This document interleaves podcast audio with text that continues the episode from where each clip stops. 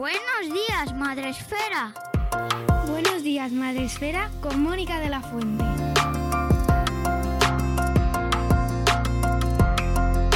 Buenas tardes, bienvenidos a esta edición de la Feria del Libro Madre Esférico. Los días 3, 4 y 5 de mayo de este 2022. Estamos en directo a través del canal de YouTube de Madresfera y se retransmitirá luego, lo subiremos a nuestro podcast para que podáis escuchar pues todas las mm, entrevistas que hoy vamos a hacer eh, todas estas tardes de esta semana. Vamos a hacer pequeños maratones de lectura porque queremos que mm, la gente hable de sus libros, ¿vale? Hoy va a ser eh, especial, hablo de mi libro y todas esta semana. Y vamos a iniciar y a estrenar eh, la feria con el amigo Pedro Pablo Pareja. Buenas tardes, Pedro. Muy buenas tardes, encantado. Gracias por invitarme y estoy asustado ante ser el primero en, esta, este proceso tan interesante. No sé si el año pasado lo hiciste también, pero bueno, en principio me halaga mucho ser el primero en abrir este formato de, de toda la semana. Eres el valiente, que lo sepas, que sí, eh, lo hicimos hace, no sé si el año, es que me confunde con los, ya con los años, estos años están siendo muy, muy confusos, pero lo hicimos hace poco, eh, hace un año yo creo, y salió muy bien, me gustó mucho y me pareció buena idea repetir la experiencia porque muchos de vosotros no tenéis la opción de dar a conocer vuestros libros de manera generalista, ¿no? No se habla de libros, muchas veces son autopublicados, así que me pareció una buena manera de que eh, un poquito de vuestro libro. No te quito más minutos. Eh, en tu caso nos presentas Padre Vuestro, que estás en pañales. Que está en y entre pañales.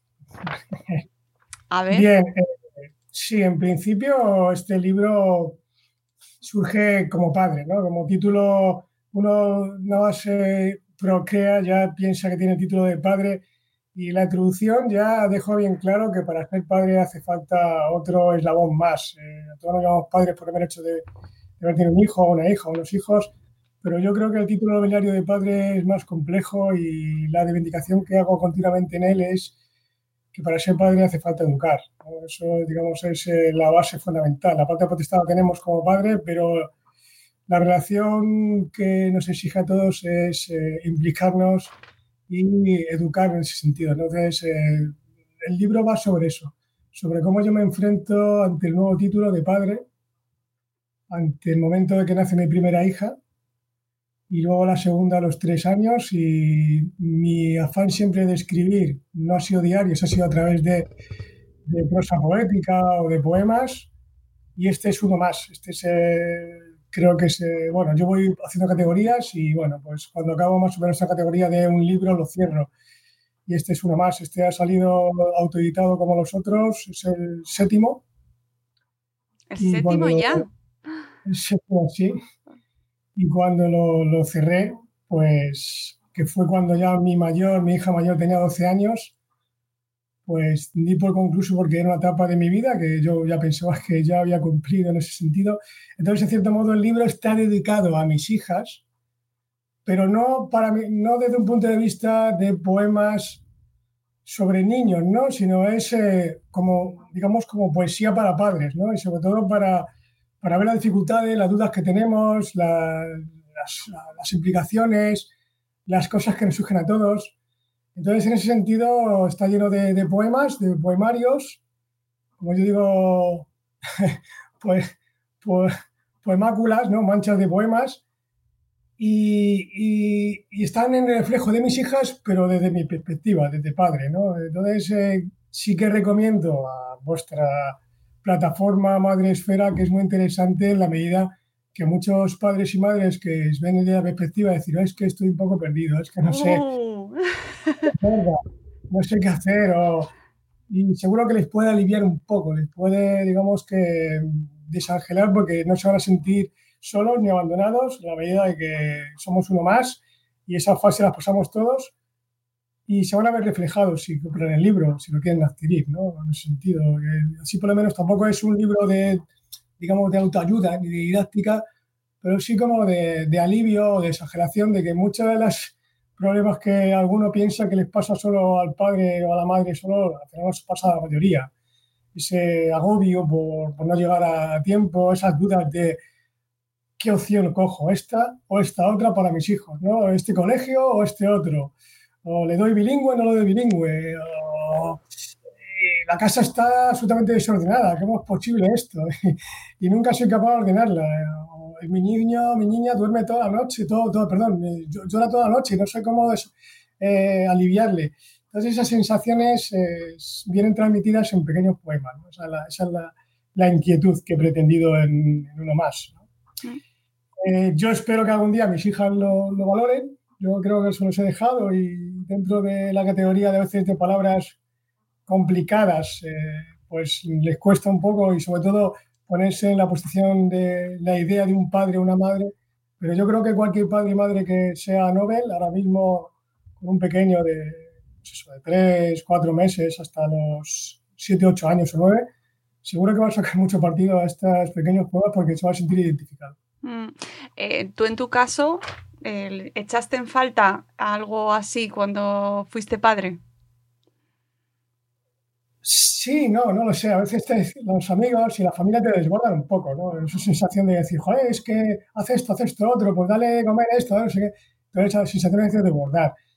Eh, yo no eché en falta en sí, simplemente lo que he pretendido es reflejar cómo me sentía, sobre todo con la relación que teníamos con mis hijos, porque por mucho que los demás lean libros de autoayuda o le digamos las cosas a los padres, nosotros como padres al final el sufrimiento está ahí, ¿no? Entonces, lo único que he querido ha sido reflejar mi sufrimiento, mis dudas, o la ironía de muchas cosas, por ejemplo, los Reyes Magos, las cartas de los Reyes Magos, todo eso que viene en el libro, cosas así, porque a veces dices, ¿cómo puede ser estamos todos esta dinámica y no la digamos, ¿no? Y no es que le eche falta, simplemente lo he, lo he, reflejado. Entonces, como reflejo que he hecho, a lo mejor a otros se sienten también identificados y no le va a ayudar, pero sí les va a aliviar de que no están solos, que no es como el, el refrán, ¿eh? mal de mucho, José de tontos, ¿no? En ese sentido, pues así, así se quiere reflejar un poco. ¿Cuánto tardaste en escribirlo o cuánto tiempo has estado Bien, escribiéndolo? Pues imagínate, empecé cuando nació mi pequeña. Desgraciadamente, en esto de las tecnologías empecé a dejar mi información en la nube y al final desapareció de la nube, se ha quedado en el limbo. Entonces, eh, un tercio de todos los poemas, el libro son casi 180 páginas y más o menos puede tener los 70, 80 poemas, pero un tercio de ellos desapareció. Y de hecho, por eso viene el nombre del libro. El libro viene porque, en cierto modo, es un juego de palabras con el si os dais cuenta, con el Padre Nuestro estás en los cielos. ¿no? Sí, es que me he liado yo sola con, con el título, pero es verdad que, que pues se me ha ido al, al, dicho. Sí. sí, es un juego de palabras y en cierto modo luego el primer poema reflejo cómo se me perdieron los demás, que se me perdieron casi 30 poemas. Pero sí, en principio, la respuesta que has dicho, la pregunta que me has hecho es que empecé en el 2007 y acabé en el 2019. O sea, estamos hablando de 12 años. ¿Por qué? Porque ahí voy viendo cosas que me surgen, otras veces eh, que no son buenas las, digo, las quemo, como se dice así, como cualquier poetastro poeta, pero en este caso las he ido acumulando y aquellas que considero que estaban bien las he maquetado y han quedado ahí autoeditadas. Y, creo que, como todo libro, hay un momento que lo tienes que cerrar y en este caso lo cerré con, cuando mi hija tiene 12 años la mayor y la otra 10 años. Quizá porque empecé a ver que había un, una evolución en el sentido de que, bueno, ya empezaba a ser un poco más puber. Mi fase de padre reflejo con esas dudas de crianza ha desaparecido, ¿no? Entonces ya no es la misma relación. Empiezo a tener más diálogo con ellas, eh, ya estamos en otra fase más de adolescencia y de ironía y de, y de otra lucha diferente. No tiene que ver nada con esas sensaciones de empujar a tu hijo de pequeño y de ayudarle y de ver que no sabes si sale adelante por aquí o por allá, que llora y no sabes qué hacer, y que le tienes que poner pañales y más pañales, cosas así, ¿no? Entonces, el título viene a reflejar eso, ¿no? Que uno está en pañales como padre y que al mismo tiempo tiene que ponerlos, y que se pasa mucho tiempo en el cuarto de baño, hasta los 4 o 5 años, poniendo los pañales. Entonces pone padre que está en y entre pañales. Eso es el, el juego de palabras. Uh -huh. eh... ¿Qué tal la autoedición? ¿La recomiendas? ¿Te resulta un proceso...?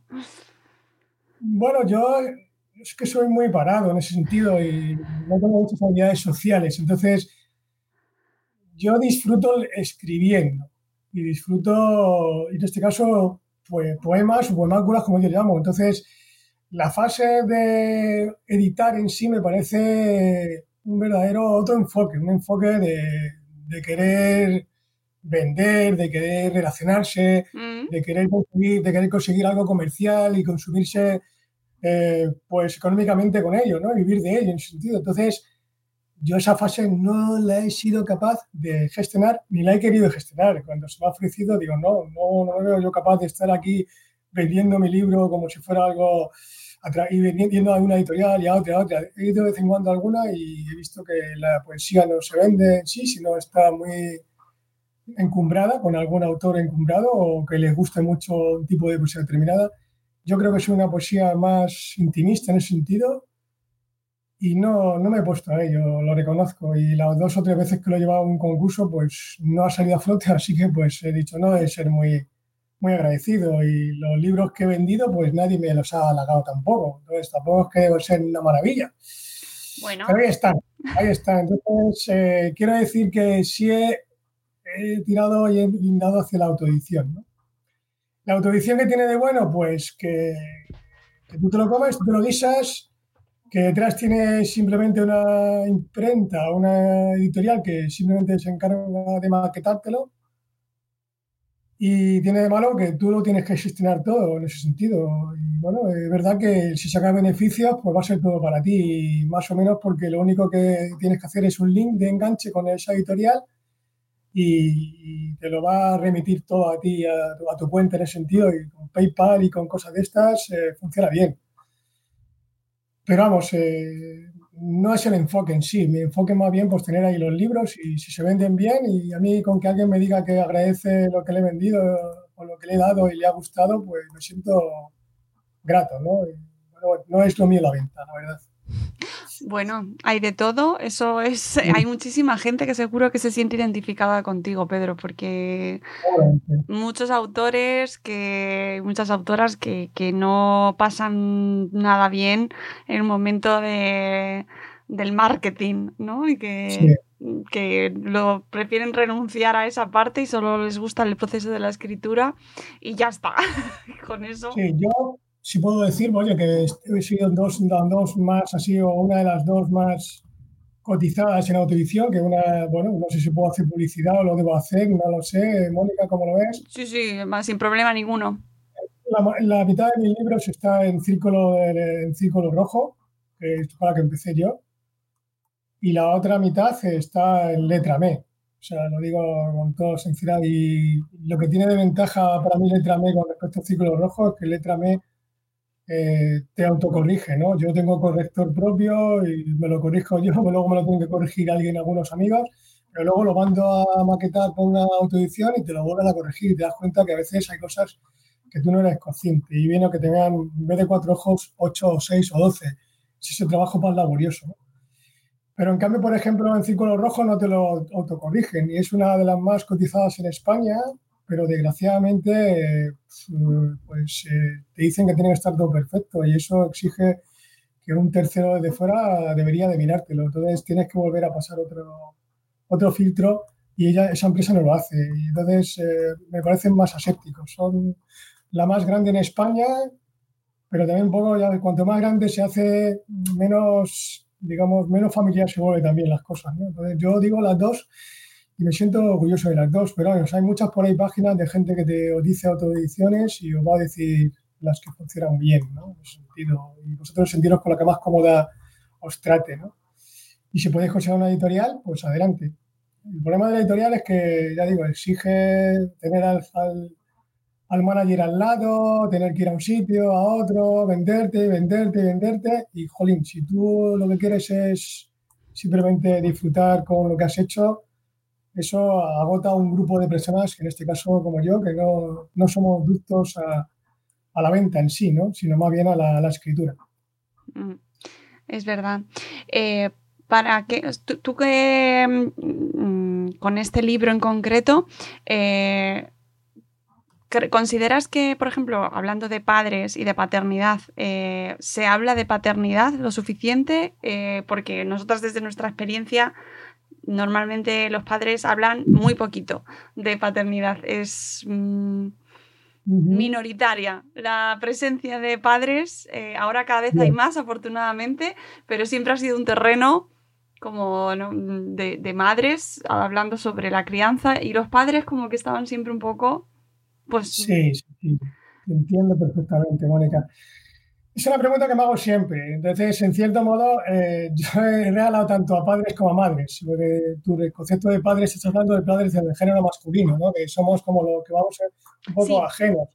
Entonces, en cierto modo, eh, a mí me apetecía este libro también por, porque yo me siento tan madre como padre y mi relación con mi pareja ha sido la de una equidad a la hora de tanto el ámbito doméstico como el ámbito paternal.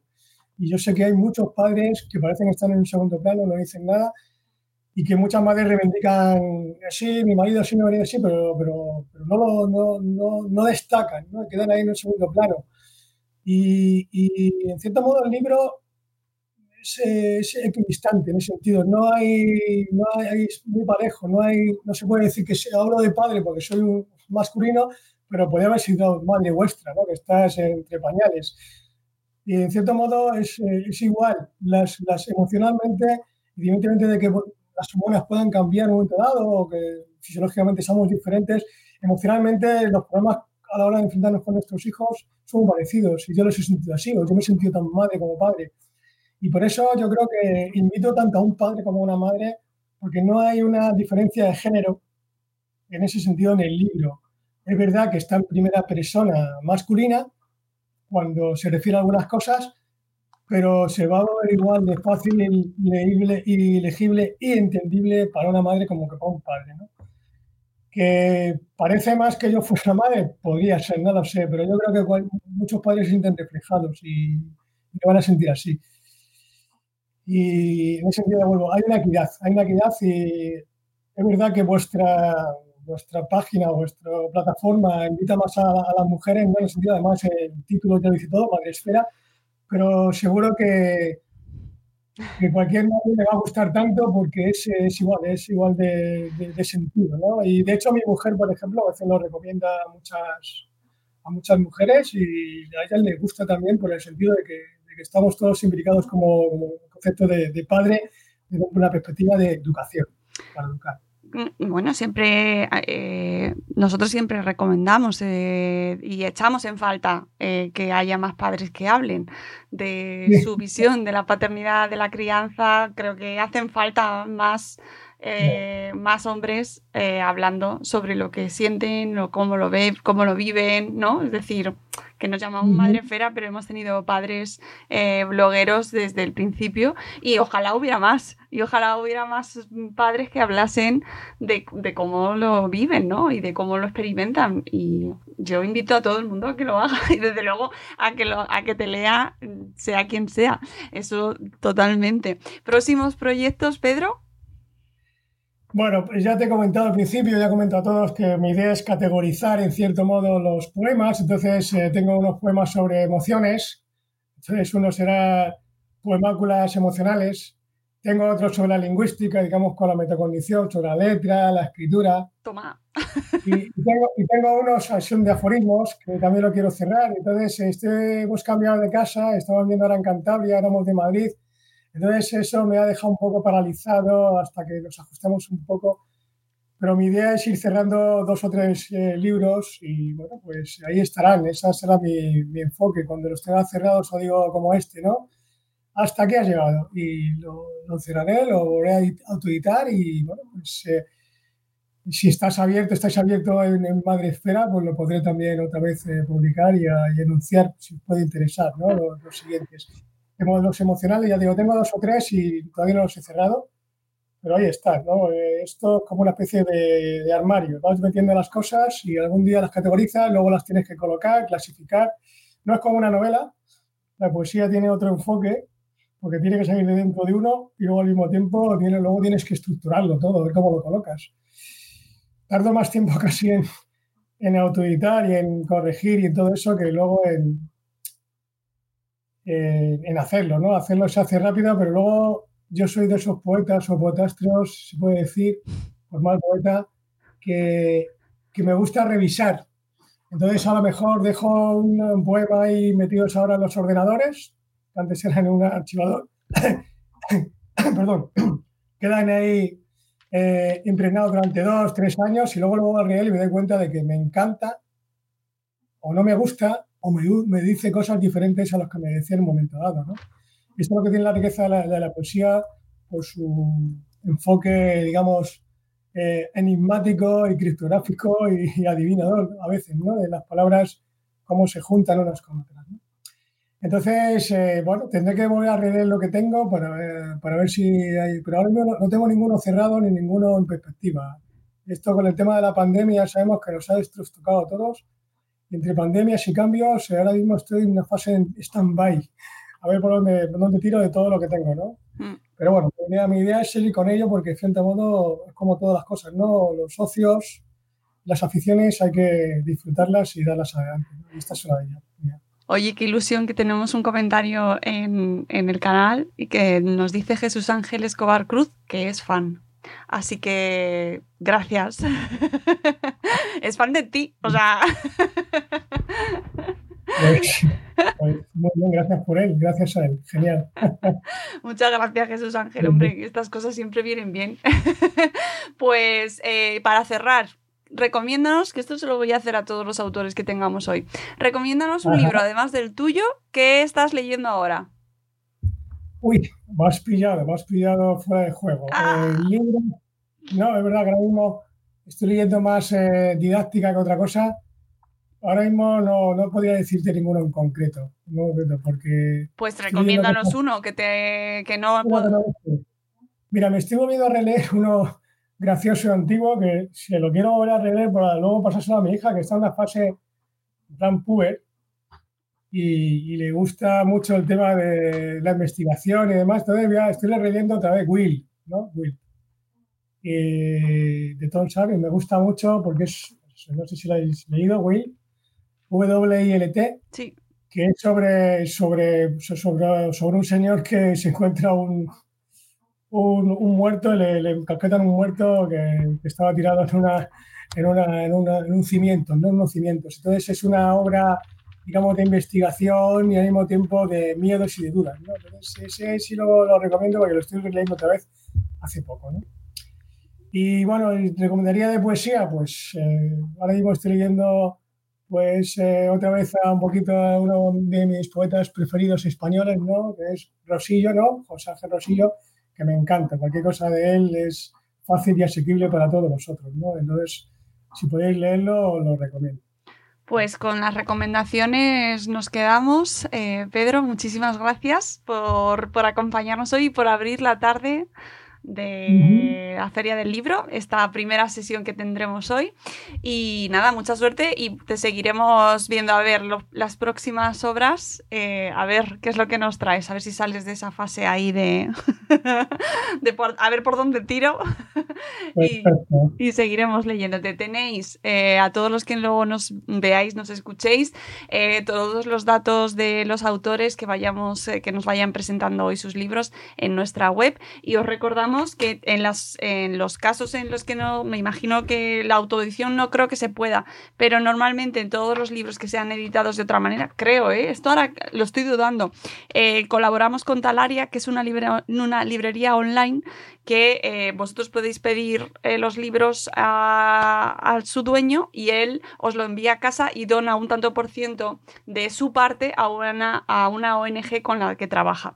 En este caso creo que me imagino que no debe ser así porque la autoedición no lo, lo imprimirá directamente Letrame. Me imagino, ¿no? Supongo que no se puedan distribuir en otras tiendas, ¿no? Sí, sí, se, puede hacer de todo porque también tú puedes acordar con esa editorial, pero en principio directamente no, tenía que ser hablándolo directamente con esa, esa empresa. Pero sí, hay, con, la, con las autoediciones se puede hacer de todo. Ah. Tú puedes con la, con la, con la librería para decirle, mira, pasa esto, te dejo estos libros. Y ah, o sea, una librería puede pedir los libros vuestros, aunque sea autoedición.